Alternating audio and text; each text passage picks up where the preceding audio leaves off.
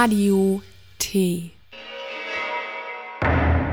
Mathematik, Informatik, Naturwissenschaft, Technik.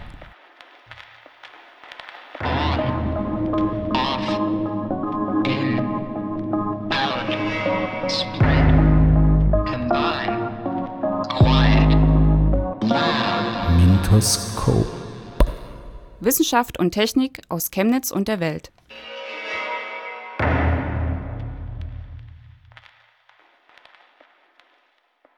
Im Hintergrundthema der heutigen Sendung werden wir die Monte-Carlo-Methode behandeln. In unserem Fokus werden wir über das GNU-Betriebssystem und freie Software sprechen. Dazu haben wir ein englischsprachiges Interview mit Richard Stallman geführt. Doch zunächst zu den Neuigkeiten aus Chemnitz und der Welt.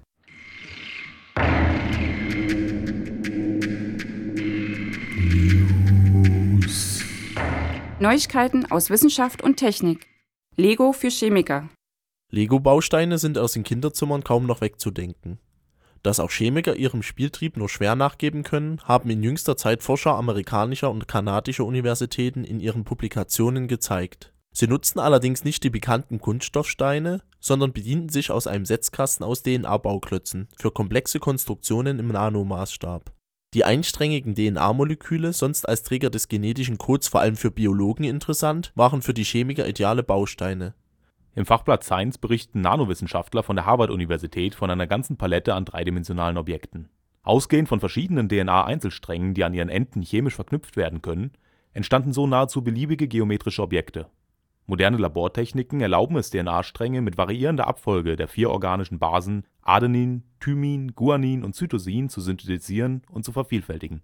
Dass hinter dieser Forschung mehr als der Spieltrieb von Wissenschaftlern steckt, konnte eine Arbeitsgruppe aus dem kanadischen Montreal schon zeigen. Ihr gelang es, mit ihren synthetisierten DNA-Nanoröhrchen sowohl Gold-Nanopartikel wie auch Arzneiwirkstoffe zu umschließen. Um sogenannte Drug-Delivery-Systeme zu erzeugen, funktionalisierten die Chemiker die DNA-Gefäße so, dass die entsprechenden Wirkstoffe im Inneren der Gefäße besonders günstigen chemischen Wechselwirkungen ausgesetzt waren. Die so erhaltenen Wirkstofftaxis sind für die Medizin von besonderem Interesse. Die Herausforderung an ein Arzneimittel liegt nicht nur in seiner Wirksamkeit begründet, sondern auch darin, dass die Wirkung an der richtigen Stelle im Körper zur Entfaltung kommt. Eine geeignete Gestaltung des DNA-Transportvehikels sorgt für die Freisetzung der Wirkstoffe am benötigten Ort. Erste Studien mit DNA-umwandelten Medikamenten laufen bereits an. Wissenschaft erleben. Der Tag der offenen Tür an der TU Chemnitz. Pünktlich zum Beginn des neuen Jahres präsentierte sich die Technische Universität Chemnitz am 10. Januar interessierten Besuchern. An die 2000 Schüler und Eltern nutzten die Veranstaltung, um sich über die Studiengänge der Universität zu informieren. Die Studieninteressierten hatten an den Ständen oder in Vorträgen der einzelnen Fakultäten und Institute die Möglichkeit, direkt mit Dozenten und Studierenden ins Gespräch zu kommen. So treten sich viele Gespräche um die benötigten Zugangsvoraussetzungen für den Start eines Studiums und die Frage, was sich denn konkret hinter einem Studiengang an Inhalten verbirgt. Wer erkennt schon auf den ersten Blick, dass sich hinter einem innovativen Studiengang wie Sensorik und kognitive Psychologie eine interdisziplinäre Ausbildung der Institute für Physik und für Psychologie versteckt. Universität zum Anfassen. Das lockte auch die Jüngsten und Ältesten in das neue Hörsaalgebäude an der Reichenhainer Straße, für die die Wahl des Studiums meist nicht im Vordergrund des Besuchs stand. Sie ließen sich die zahlreichen Schauexperimente und Forschungsprojekte erklären. Da konnte man am Stand der Fakultät für Informatik programmierte Modellautos bestaunen, die sich mit Hilfe von Sensoren selbstständig ihren Weg im Menschengewühl bahnten. Roboter vom Smartphone aus zum Tanzen bringen oder einen Fahrsimulator der Professur Arbeitswissenschaften und Innovationsmanagement bewundern. In einer Pressemitteilung der TU Chemnitz verwies Prof. Dr. Christoph Fassbender, Prorektor für Lehre, Studium und Weiterbildung, darauf, dass auch außerhalb des Tages der offenen Hochschulen für Studieninteressierte die Möglichkeit besteht, sich zu informieren, ob durch eine Beratung der zentralen Studienberatung oder durch ein persönliches Gespräch mit einem Fachstudienberater. Die Wahl des richtigen Studiums will wohl überlegt sein. Auf dem Weg zu intelligenten Autos. Das intelligente Auto KIT aus der US-amerikanischen Fernsehserie Knight Rider dürfte dem einen oder anderen Zuhörer sicher noch bekannt sein. Auch wenn der Funktionsumfang von KIT auf deutschen Autobahnen sicher nicht zielführend wäre, gibt es an der Version des intelligenten Autos großes Interesse seitens der Industrie. So kündigten Anfang Januar die Branchengrößen Cisco und NXP Semiconductors an, gemeinsam mit dem Unternehmen Coda Wireless an innovativen Kommunikationstechnologien von Autos zu arbeiten und intelligente Verkehrsmanagementsysteme zu entwickeln, wie es in einer Pressemitteilung von Cisco heißt Durch diese Zusammenarbeit entsteht eine Bündelung von Kompetenzen, die in dem heiß umkämpften Markt intelligenter Autos sicher vorteilhaft ist. Auf dem Weg hin zu dieser Vision werden Autos mit Systemen ausgestattet, die neuartige Anwendungen ermöglichen sollen, zu denen die Warnung vor drohenden Auffahrunfällen, außer Kontrolle geratenen Fahrzeugen, Staus oder anderen Gefahren in der näheren Umgebung zählen. Durch die Kommunikation zwischen Fahrzeugen sollen so kontinuierlich Informationen gesammelt und ausgewertet werden, durch die notfalls Fahrer vor potenziellen Gefahren gewarnt werden können. Die Kommunikationstechnologie ermöglicht auch, dass Fahrzeuge automatisch auf Gefahren reagieren können, um so Unfälle zu vermeiden und den Verkehrsfluss zu verbessern. Sicherlich sind derartige Systeme in größerer Nähe als das von Google aktuell maßgeblich vorangetriebene fahrerlose Auto, das in den letzten Monaten mehrfach in den Medien vorgestellt wurde. Denn auch die einfacheren Formen intelligenter Autos bringen schon große Herausforderungen mit sich. Die Schwierigkeiten in diesem Forschungs- und Entwicklungszweig ergeben sich insbesondere aus den komplexen Umgebungsbedingungen und aus den extrem kurzen Reaktionszeiten, die häufig vorliegen.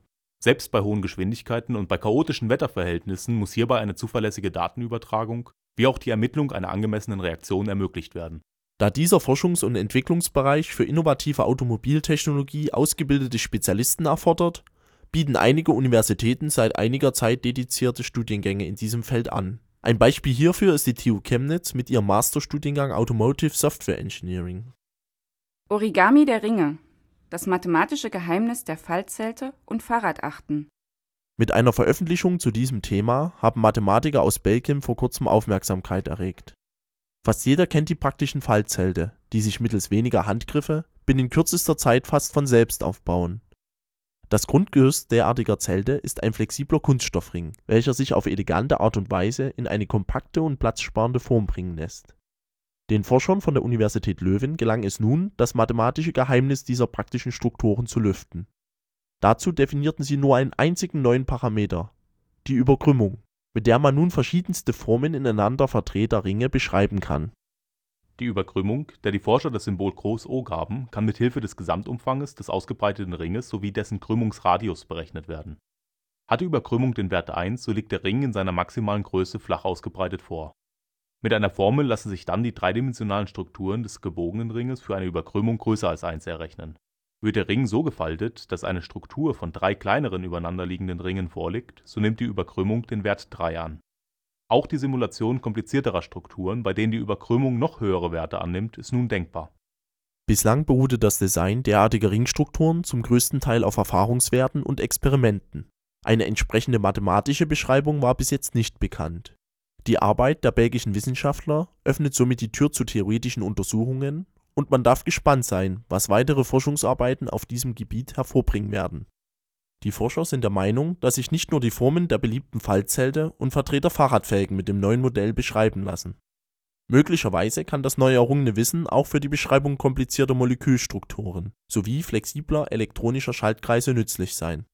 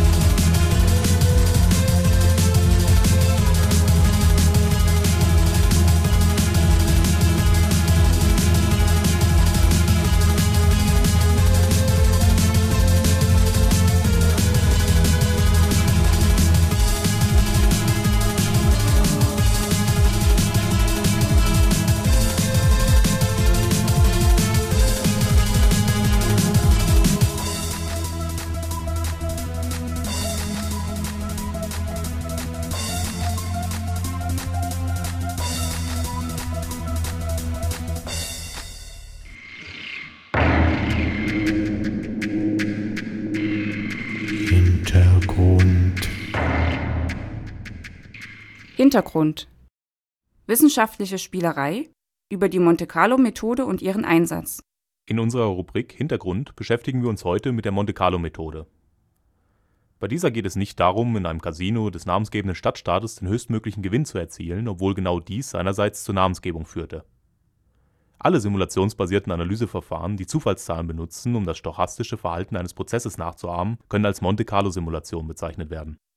Solche computergestützten Methoden gehen auf den polnischstämmigen und in die USA emigrierten Mathematiker Stanislaw Ulam zurück, der 1946 bei der Genesung von einer Krankheit zum reinen Zeitvertreib Solitär spielte. Bei diesem in Deutschland als Patience bekannten und wortwörtlich Geduld erforderten Kartenlegespiel werden die 52 Karten beginnend mit einem Anfangsschema je nach Spielvariante entsprechend aufgedeckt sowie an -, um - und abgelegt mit dem Ziel dass sie letztendlich alle in einer vorgegebenen Reihenfolge auf bestimmten Basiskarten übereinander liegen. Dann ist die Patience erfolgreich aufgegangen, was manchmal aber unmöglich ist, wenn die Spielregeln je nach Konstellation kein weiteres An -, Um oder Ablegen erlauben. Stanislav Ulam fragte sich nun, mit welcher Wahrscheinlichkeit eine solche Patience am Ende erfolgreich aufgeht, denn bei dem von ihm gespielten Canfield-Solitär gelingt das nur selten als er dies kombinatorisch aber nicht berechnen konnte, überlegte er sich, stattdessen diese Wahrscheinlichkeit anhand der Resultate von 100 ausgeführten Spielen zu schätzen. Diese grundlegende Methode wurde dann am Los Alamos Laboratory zur Weiterentwicklung der Atombombe benutzt und mit Hilfe eines der ersten überhaupt verfügbaren elektronischen Computers anhand statistischer Wahrscheinlichkeiten über sogenannte Random Walks die Neutronenausbreitung in spaltbarem Isotopenmaterial zu simulieren. Abhängig von deren räumlichen Anfangsverteilung, Flugbahn und Geschwindigkeit ergeben sich hierbei mögliche Kollisionen und diese führen entweder zur Streuung oder zur Absorption des Neutrons bzw. zur Freisetzung neuer Neutronen nach einer Kernspaltung. Somit konnte die für das explosionsartige Auslösen der Kettenreaktion notwendige Vervielfachung der Neutronenanzahl durch die Monte-Carlo-Methode abgeschätzt werden. Doch wie kam die Methode zu ihrem Namen? Weil ein Onkel Stanislav Ulams sich für Casinobesuche öfters Geld borgte? Because he just had to go to Monte Carlo? entstand seinerzeit die Bezeichnung Monte-Carlo-Methode Sie ist inzwischen ein anerkanntes und in vielen Fachgebieten als sogenanntes Statistical Sampling erfolgreich angewandtes stochastisch-numerisches Verfahren.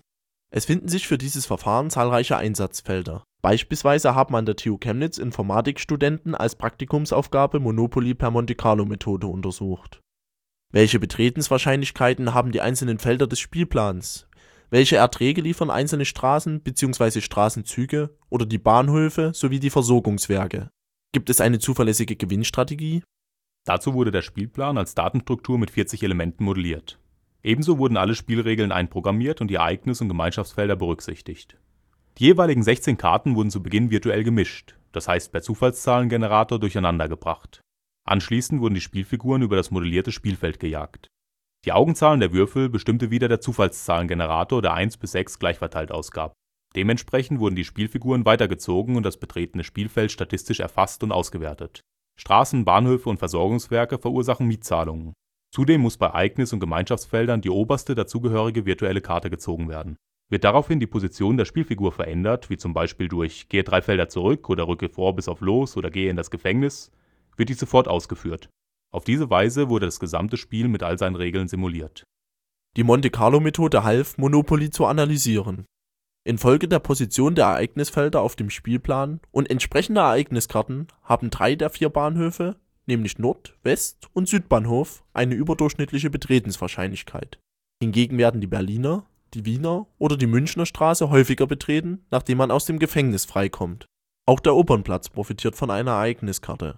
Die Schlossallee wird seltener betreten, liefert dann aber mit Abstand den höchsten Ertrag aller Spielfelder, weil dort die Miete so teuer ist am seltensten wird die Badstraße betreten, die auch noch die geringste Miete einbringt. Zum Bebauen mit Häusern und Hotels braucht man komplette Straßenzüge.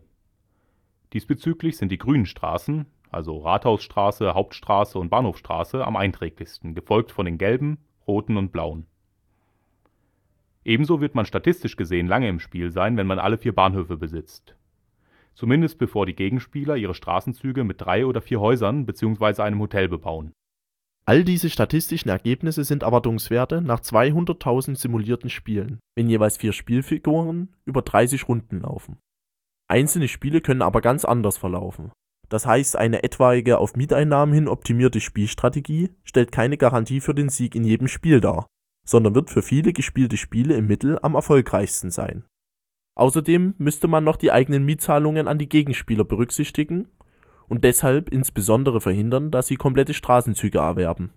Hätte, wenn und aber, der Zufall bleibt. Nun kommt vielleicht von der einen oder anderen Stelle die Frage auf, ob Wissenschaftler die ganze Zeit nur Monopoly spielen oder in Casinos gehen und dort versuchen, ihre Gewinne zu erhöhen. Nein, dem ist natürlich nicht so. Tatsächlich können auf Zufall basierende Methoden zum Beispiel auch zur Prozessoptimierung genutzt werden. Ein sehr wichtiges Beispiel ist das Problem des Handelsreisenden, auch Traveling Salesman Problem genannt. Bei dieser Aufgabe soll ein Vertreter eine bestimmte Anzahl an Kunden an festen Adressen besuchen. Um Kosten zu sparen, soll dabei eine möglichst geringe Gesamtstrecke zurückgelegt werden. Bei einer Handvoll Adressen mag das relativ leicht errechenbar sein. Allerdings steigt die Komplexität der Aufgabe exponentiell mit steigender Kundenzahl. Per Zufallsalgorithmus wählt man als Startszenario irgendeine Verbindung aller Punkte und beginnt anschließend pro Iterationsschritt jeweils zufällig zwei verbundene Orte in der Gesamtreihenfolge zu tauschen. Ist der neue Gesamtweg kürzer als der vorherige, so wird dieser als neue Ausgangssituation betrachtet. Ist der Weg nun länger, sollte im Verhältnis zur Verschlechterung stehend trotzdem eine bestimmte Chance eingeräumt werden, diesen Weg weiter zu betrachten. Dieses auf der Monte-Carlo-Methode beruhende Vorgehen wird als Metropolis-Algorithmus bezeichnet und kann auch in vielen anderen Gebieten zum Einsatz kommen. Eine weitere Anwendungsmöglichkeit der Monte-Carlo-Methode ist die Betrachtung von sogenannten Random Walkern auf entweder Oberflächen oder, etwas realistischer, in dreidimensionalen Objekten um zum Beispiel die aus der Schule bekannte brownsche Molekularbewegung und damit in Verbindung die Ausbreitungsgeschwindigkeit von Molekülen in einer Flüssigkeit zu simulieren. Diese wie auch unzählige weitere Anwendungsbeispiele haben sich mittlerweile für die Monte-Carlo-Methode ergeben. Hier verhält es sich also ähnlich wie in anderen Bereichen. Was als teils spielerische Wissbegierde eines Einzelnen begann, ist heutzutage Grundlage für ernsthafte Wissenschaft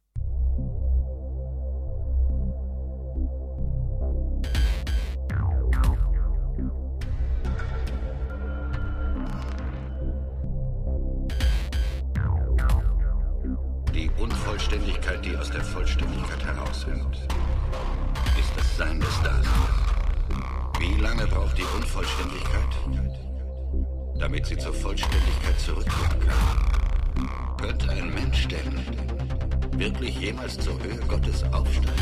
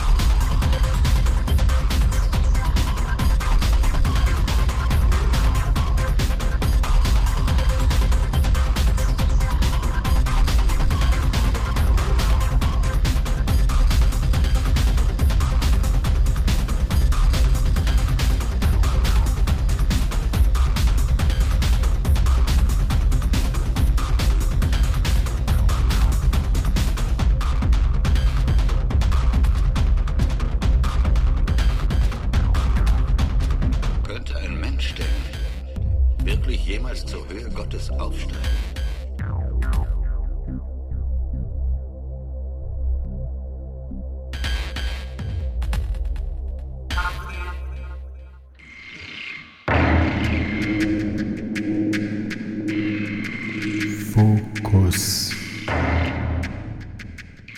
Fokus von Knus und freier Software. Zu unserem Fokusthema Freie Software und das GNU-Betriebssystem haben wir uns mit Richard Stallman, einem der weltweit wichtigsten Aktivisten und Entwickler freier Software, unterhalten. Das erwähnte Kürzel GNU steht für GNU is not Unix, was als eine Rekursion und damit als ein Informatiker-Scherz gedacht war. GNU bezeichnet dabei ein Betriebssystem wie auch das mit diesem verbundene Projekt. Richard Stallman hat die Entwicklung dieses Systems Mitte der 80er Jahre des letzten Jahrhunderts begonnen, um eine Alternative zu den damals vorherrschenden geschlossenen Betriebssystemen zu schaffen. Dazu entwickelte er gemeinsam mit einer großen Zahl von Programmierern zahlreiche Werkzeuge, die ein Betriebssystem ausmachen. Einzig eine zentrale Komponente, der sogenannte Betriebssystem-Kernel, bereitete den Entwicklern mehr Probleme als angenommen. Da kam Anfang der 90er Jahre der von dem Finn Linus Torvalds entwickelte Kernel Linux gerade recht, der mit den bereits entwickelten Programmen zum Betriebssystem GNU Linux zusammengeführt wurde. Heute kritisiert Richard Stallman, dass die im Rahmen der Entwicklung von GNU gemachten Vorarbeiten häufig von Linux-Anhängern vergessen werden. Um hier die für GNU geleistete Arbeit zu würdigen, plädiert er, dass das Betriebssystem als GNU Linux zu bezeichnen sei. Doch was ist das Besondere des GNU-Betriebssystems? Das Besondere an GNU ist, dass es komplett als freie Software ausgelegt ist. Dazu wurde maßgeblich von Richard Stallman eine eigene Definition für diesen Begriff eingeführt, die geradezu philosophische Züge in ihrer Konsequenz annimmt. Diese Definition wurde in der GNU Public General License, der GPL, festgeschrieben. Nach Richard Stallman geht es bei freier Software wohlgemerkt nicht um den Preis, sondern um die Freiheit, Software so zu verwenden, wie man dies als Nutzer möchte. Richard Stallman erklärt hierbei, dass man in diesem Zusammenhang eher an das Frei wie in freie Rede denken sollte, anstatt an Freibier. Konkret gibt es laut der zugrunde liegenden Definition des Begriffs freie Software vier Freiheiten, die eingehalten werden müssen. Erstens die Freiheit, das Programm für jeden Zweck auszuführen. Zweitens die Freiheit, die Funktionsweise des Programms zu untersuchen und eigenen Bedürfnissen der Datenverarbeitung anzupassen, wozu der Zugang zum Quellcode Voraussetzung ist. Drittens die Freiheit, das Programm weiterzuverbreiten und damit seinen Mitmenschen zu helfen. Und viertens die Freiheit, das Programm zu verbessern und diese Verbesserung der Öffentlichkeit freizugeben, damit die gesamte Gemeinschaft davon profitiert. Auch hierfür ist der Zugang zum Programmcode Voraussetzung. Weiter heißt es in der Definition, ein Programm ist somit freie Software, wenn Nutzer all diese Freiheiten haben. Folglich sollte man die Freiheit haben, Kopien an jeden und überall weiterzugeben, entweder mit oder ohne Modifikationen, gratis oder gegen eine Gebühr für den Vertrieb. Frei sein bedeutet, diese Dinge vorzunehmen, ohne Fragen oder für die Berechtigung zahlen zu müssen. Außerdem sollte man auch die Freiheit haben, Modifikationen vorzunehmen und privat im eigenen Werk oder Spiel zu nutzen, ohne auch nur deren Existenz zu erwähnen. Veröffentlicht man die Änderungen, sollte nicht erforderlich sein, irgendjemanden im Besonderen oder auf irgendeine bestimmte Weise zu benachrichtigen. Obwohl die Weiterentwicklung von GNU damit natürlich viel Arbeit für Entwickler bietet, sieht Richard Stallman auch zahlreiche Betätigungsfelder im Bereich freier Software für Menschen ohne Programmierkenntnisse. So müssen beispielsweise umfangreiche Dokumentationen geschrieben und Öffentlichkeitsarbeit für die Idee der freien Software betrieben werden. In der Folge übertragen wir das aufgezeichnete englischsprachige Interview, das wir mit Richard Stallman geführt haben. In diesem spricht er neben den genannten Aspekten auch von seinen Idolen und beantwortet die Frage, ob er an Gott glaubt.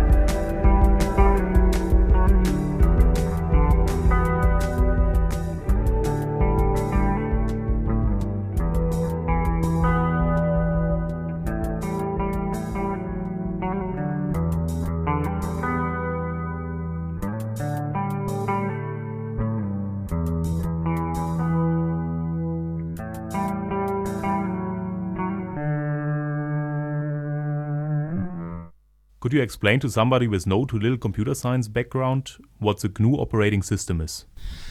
GNU is an operating system. A computer won't do anything without an operating system installed. An operating system is a collection of many programs that work together and they do the usual jobs and they provide a base for implementing anything else. So you could install other applications on top of the operating system. So GNU is an operating system, and there are many other operating systems. What's important about GNU is it's free software. It respects your freedom and your community. Now, free means frei, not kostenlos. We're not talking about price. That's a minor detail. It's not important. What's important about software is either the users control the program or the program controls the users. The first case, where the users control the program, that means the program does what the users want it to do. That's the ethical way to distribute software. In order for users to have control of the program, they need certain freedoms, which is why the term free software fits it. Freedom zero is the freedom to run the program as you wish. Freedom 1 is the freedom to study the source code and change it so the program does your computing the way you wish. These two freedoms give any user individually control over the program as she uses it. But most computer users don't know how to program. They don't know how to exercise this individual control completely.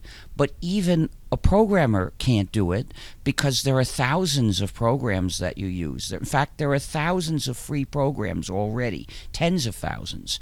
And no programmer has the time to study them all and master them all and change them all the way he would wish. So, the result is individual control is not enough. We need collective control as well. So we need freedom two, which is the freedom to redistribute exact copies when you wish. And freedom three, which is the freedom to distribute your modified versions when you wish. So this allows people to work together making a modified version of the program and distribute it to others. And this way, any group of people that decide to use a common version has collective control over that version. So with free software, the users have control individually and collectively. So if you use a free program, maybe you don't know anything about programming, but there are other users who do. You choose to be part of the group that they're in, and so they develop the program, perhaps with partly based on what you say to them. And if you don't like what they're doing, you join a different group using a different version of that program, so you find one that does what you like. You can even help put together funds to pay people to work on the version of the program to do the things that you and other people like.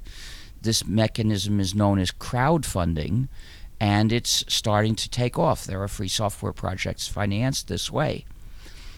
So, here's what it's like when the users control the program. This is justice because the users should have control of how their computing is done. But if the users don't have these four freedoms, and you need all of them, then the program controls the users. And there's always some entity that controls the program. And through it, the program, that entity has power over the users. So this is a system in which the owner subjugates the users.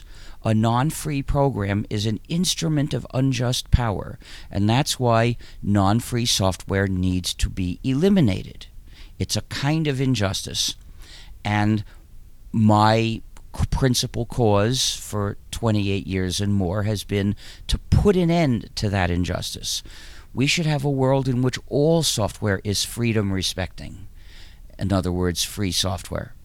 And proprietary software is gone. So, since a computer won't work without an operating system, if you want to use a computer and have freedom, the first collection of software you need is the operating system. That's got to be free. But in 1983, all the operating systems for modern computers were proprietary. If you bought a new computer in 1983, you couldn't run it and have freedom because to make it usable, you needed an operating system in it, and that was always non free, and there went your freedom. So I decided to change that by developing an operating system that would be free. And I decided to ask other people to help to finish it sooner. And then I decided to make it a Unix like system. So it would follow the same basic design and be compatible with Unix.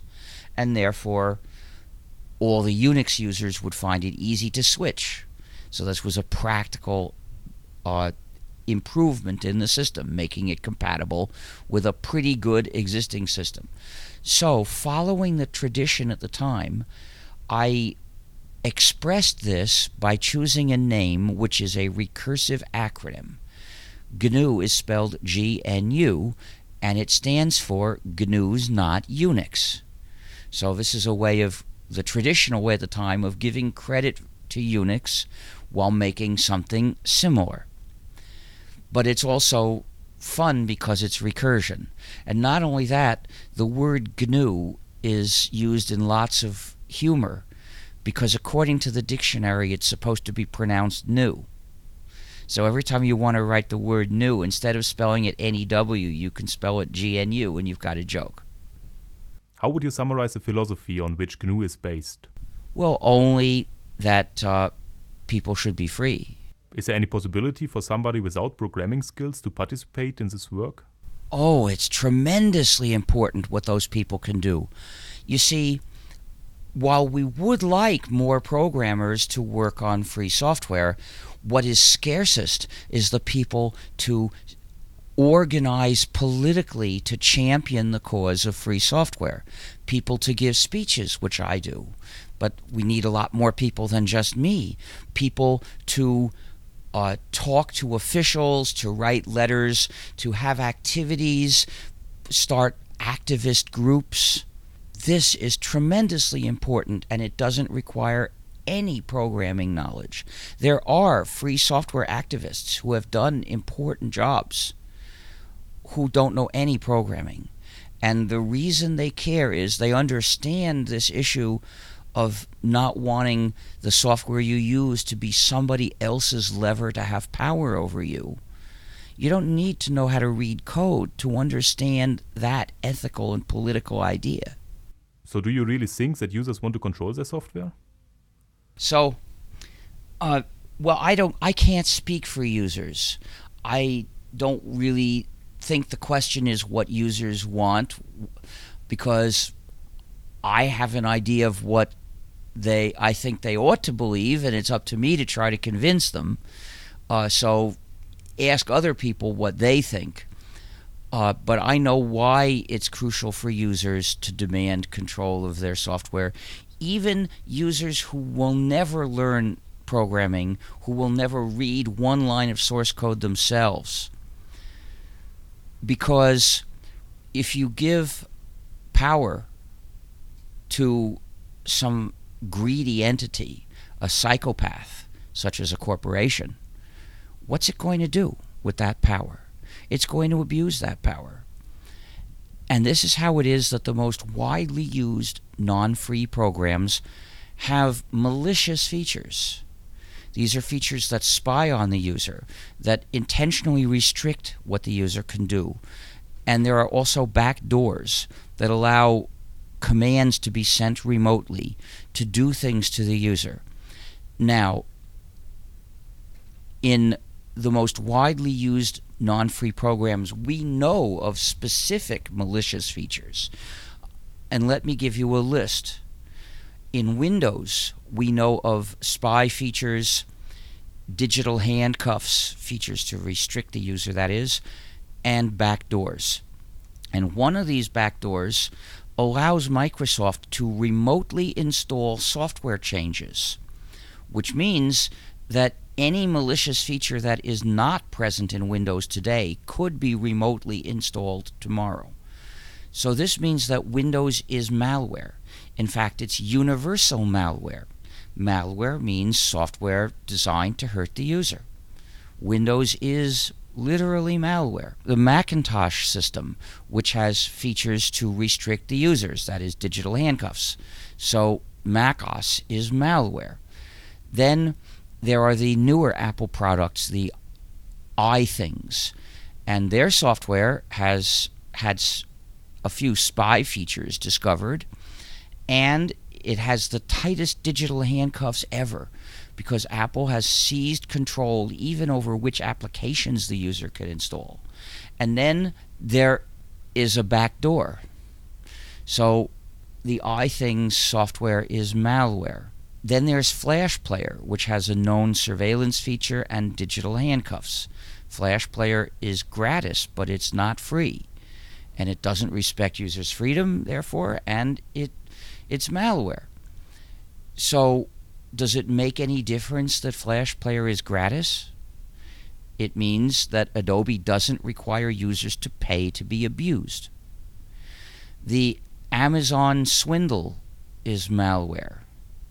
It swindles readers out of the traditional freedoms of readers of books. It makes them identify themselves and it can send data back. Uh, for instance, if users make bookmarks or put in notes that gets sent to Amazon. Uh, it also has digital handcuffs to take away traditional freedoms of readers, such as the freedom to give the book to someone, lend it to someone, and s- sell it to someone. The digital handcuffs don't permit that to be done, as well as the contracts that Amazon makes people sign. And then there's the freedom to keep the book for as long as you like. The swindle takes away this freedom through a back door. We know about this back door by observation. So we don't know everything it can do. We only know what we've seen it do. We've seen it used to remotely delete books, which is an Orwellian experience. And would you like to guess which book was deleted? It was 1984 by George Orwell. The official name of this product is the Kindle. Kindle means to start a fire, which I think is meant to suggest it's intended to burn our books. Then my final example is nearly all portable phones. They have a surveillance feature which will transmit the location from GPS on request, and they have a universal back door which allows remote installation of software changes without asking the user, like Windows. And this has been used to con- convert portable phones into listening devices. You've heard of software that has bugs. This software is a bug. Portable phones are Stalin's dream. That's why I don't have one. I feel it's my duty to reject a system that subjects people to so much surveillance. So I will use other people's portable phones from time to time, but I don't have one. I won't carry a tracking and surveillance device. Uh, if I use someone else's phone, Big Brother doesn't learn anything useful. Most people who use proprietary software are using one of these examples. So, nearly all users of proprietary software are the victims of malware, proprietary malware. And this is because the developers know the power that they exercise over the users, and they're constantly looking for ways to abuse that power. The only way to defend ourselves is not to let them have this power. Free software is the only known defense against malicious features in the software you use. It's not a perfect guaranteed defense, but it's pretty much of a defense, and it's much better than being defenseless. Do you have any idols? Uh, no, I'm an atheist, so I don't worship any gods and I don't use any idols. No, but are there people I admire? Yes, the people I admire most are people who have fought for freedom. For example? For example, Martin Luther King Jr., Dr. Ambedkar, who uh, championed the cause of the untouchables in India and who didn't get everything he needed to put an end to that practice. And uh, Nelson Mandela, these are people that I admire greatly. Okay, so you directly answered the next question already, also, if you believe in God. There is no evidence for the existence of gods, but in fact, God based theories are even worse than falsified. They're, they have no predictive power because they just replace every question, why is the world like this, with another question, why did whichever God it is want to make the world like this? And so they explain nothing really. But the most important thing to realize is if we discovered a God, that wouldn't answer any moral questions. That God might have opinions, but they wouldn't automatically be right any more than my opinions are automatically right or Mr. Bill's opinions are automatically right because he has so much money and power. Whatever ethical views, whatever views on ethical questions some entity might state, it's then up to us to decide whether we think they're right or not. The last point. Um, I would like to invite you to the Chemnitzer Linux Tage, so in English, the Linux Days of Chemnitz. Have you heard about them? Uh, I wouldn't go. Why not? Because when they say Linux, they're talking about the GNU system, and they're calling it by the wrong name. And this is a very widespread confusion, which is why it's so important. If once in a while somebody got confused, well, we would try to straighten them out, but it wouldn't be a big problem. The problem is most people, when they talk about the GNU system, if they've heard of it, call it Linux. And most they don't know it's the GNU system. They don't know who really started it. They think it was started by Linus Torvalds in 1991 which at that point we had the system almost finished. And the only missing piece was the kernel. And Torvalds wrote a kernel called Linux. He wrote it first in 91, but it was proprietary. Then in 1992, he decided to liberate it. At that point, the GNU system plus this one more piece, Linux, made a complete system. So Linux actually filled the last gap in the GNU system. And The fair way to talk about this combination could be GNU plus Linux. That way you give the principal developers credit and you give Mr. Torvalds credit too. But calling it Linux is unfair to us. Now, I can't tell them what to say, but I decline to join in saying it. So I wouldn't go unless they call it GNU und Linux Tag. So it's really the case. Uh, if they rename it to GNU Linux, you would join and come, yeah? I would be happy to. Okay, thanks for the interview.